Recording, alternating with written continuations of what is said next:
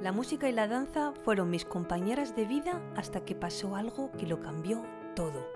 Soy Claudine Ibarra y estoy feliz de que te unas a mi podcast La vida que quieres, desde el que te ayudaré a superarte, conseguir tus metas y dirigir tu vida hacia el bienestar y el éxito. Si quieres saber más sobre mí y sobre mi trabajo, visita mi web claudineibarra.com.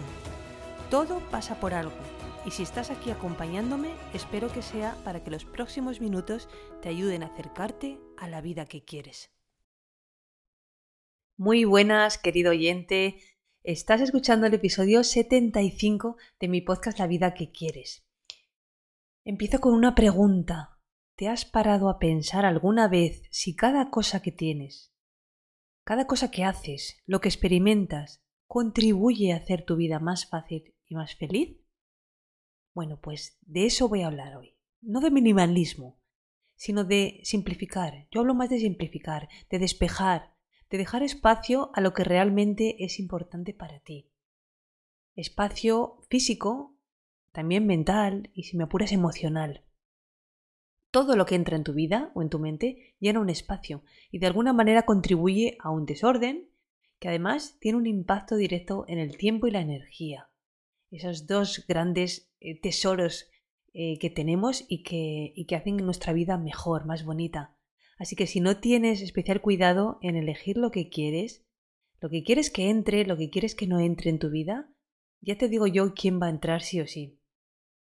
El estrés.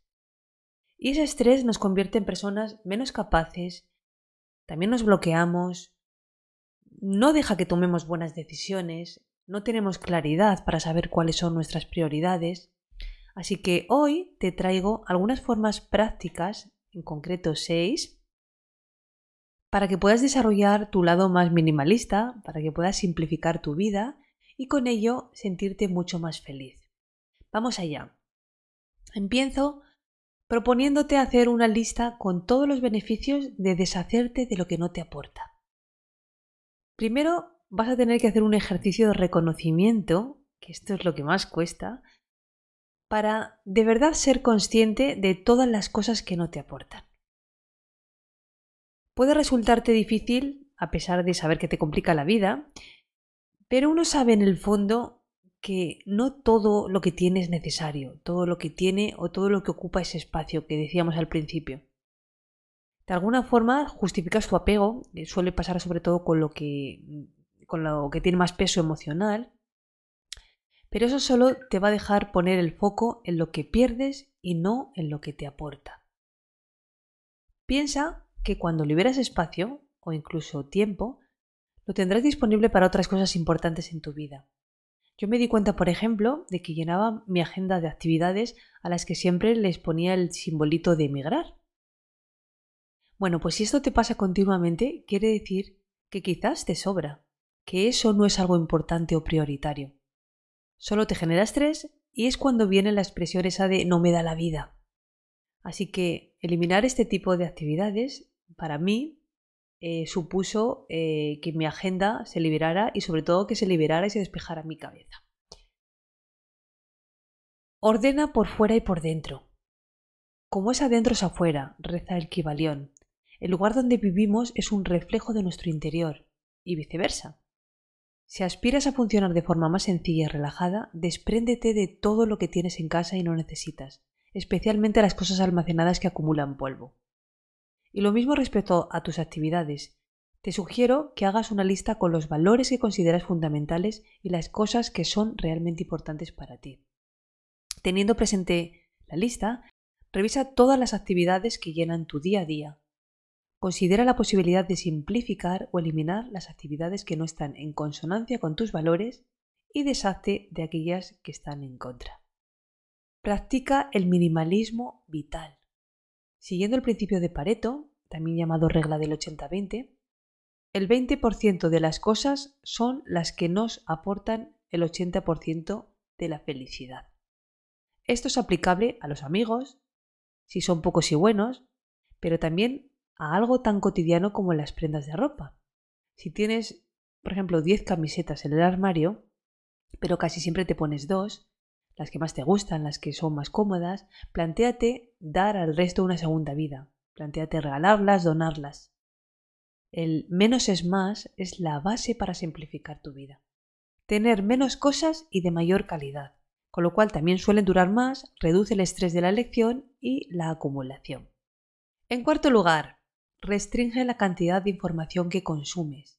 Esto también es una manera de simplificar tu vida porque a lo largo del día recibimos millones de impactos que llegan a saturar nuestra mente.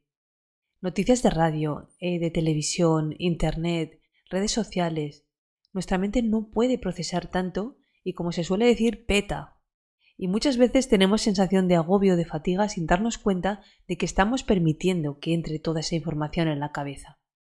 Estamos intoxicados, como se suele decir ahora, infoxicados por ese caudal excesivo y constante de estímulos que no somos capaces de procesar. Apaga la tele, restringe el horario y el tiempo de noticias y redes sociales y usa mejor este tiempo y ese espacio que, que te queda mm, para relajarte, para estar con las personas que quieres, para llenar, en definitiva, tu vida con lo más importante algo que nos cuesta muchísimo, aprender a decir no. Cuando decimos que sí a todo lo que nos proponen, lo convertimos en un hábito que nos complica mucho la vida. Cada sí que en realidad no deseas dar dificulta tu vida. Piénsalo. Simplificar pasa por practicar el no para liberarte de todos los compromisos y obligaciones innecesarios. Lógicamente, hay peticiones de personas queridas que a lo mejor no se pueden rechazar así de forma tajante. Así que una buena solución que te propongo es añadir eh, ese pero que alivia un poco esta, eh, bueno, o al menos te ofrece una alternativa ¿no? a esa demanda. Ejemplo, no puedo ayudarte a hacer la compra ahora, pero más tarde podré. Con ese pero hemos arreglado esa sensación que tenemos de si decimos que no, no estamos complaciendo o no estamos eh, pues, eh, solventando o, ayudando a la persona que nos está pidiendo algo.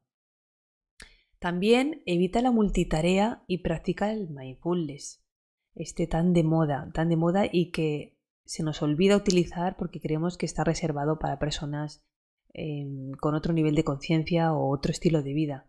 El mindfulness está, debería estar muy presente en nuestras vidas porque además eh, nos han vendido que hacer muchas cosas, hacerlas a la vez y hacerlas muy rápido, es sinónimo de ser productivos y que así tendremos además más éxito. Y nada más lejos de la realidad. De hecho ocurre todo lo contrario.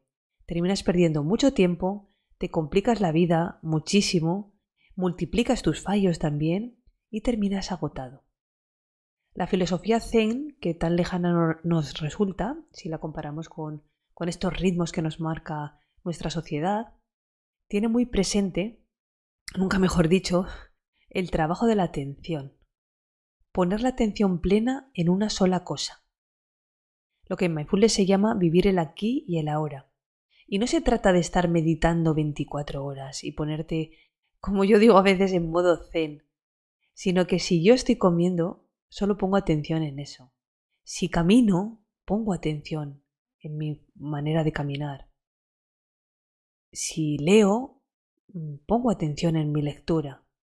O si lavo patatas, pongo atención e, en el acto de lavar las patatas. Cuando te enredas en hacer varias cosas a la vez por ganar tiempo, sueles colapsar. Porque además pasas la atención de una cosa a otra y gastas muchísima energía.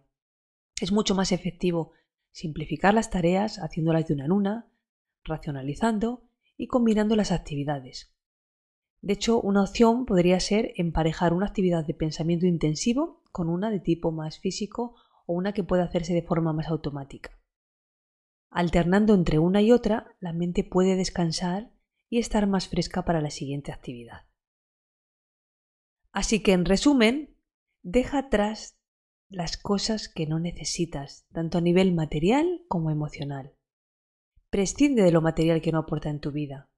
Suelta el miedo también, ese miedo infundado, que llena tu vida de estrés. Actúa acorde a tus valores. Libérate de compromisos. Vive más desde el quiero que desde el debo. Salte de la creencia de que si llenas tu vida de actividades, trabajos, tareas y planes, vivirás una vida con más sentido. Aunque pienses que estás abarcando todo y que al no perderte nada aprovechas mejor el tiempo, que sepas que estás logrando todo lo contrario. La vida plena no parte del tengo o hago, sino del cómo disfruto las cosas que hago, independientemente del tamaño de las actividades o del número de eventos a los que asista. Solo teniendo en cuenta esto, eliminarás aquello que consume tu energía y vivirás de forma más plena todo lo que de verdad es importante para ti. Nada más, espero que esto haya sido útil, que te resulte útil, que puedas poner en práctica todas las recomendaciones que te he dado para no vivir una vida más minimalista, sino simplificar tu vida. No es nada más que eso.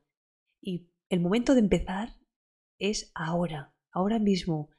se trata de un cambio de mentalidad, de entender que esto sí que es lo que te va a llevar al éxito o a la vida que quieres, y que es una forma no solo de no complicarte la vida, sino de aprovechar ese tiempo que es nuestro gran tesoro, y esa energía para hacer las cosas que de verdad importan.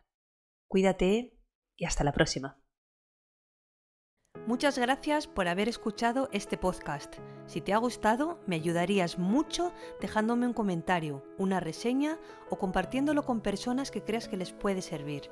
Puedes escribirme a través de mi web claudineibarra.com y en mi cuenta de Instagram claudine.ibarra.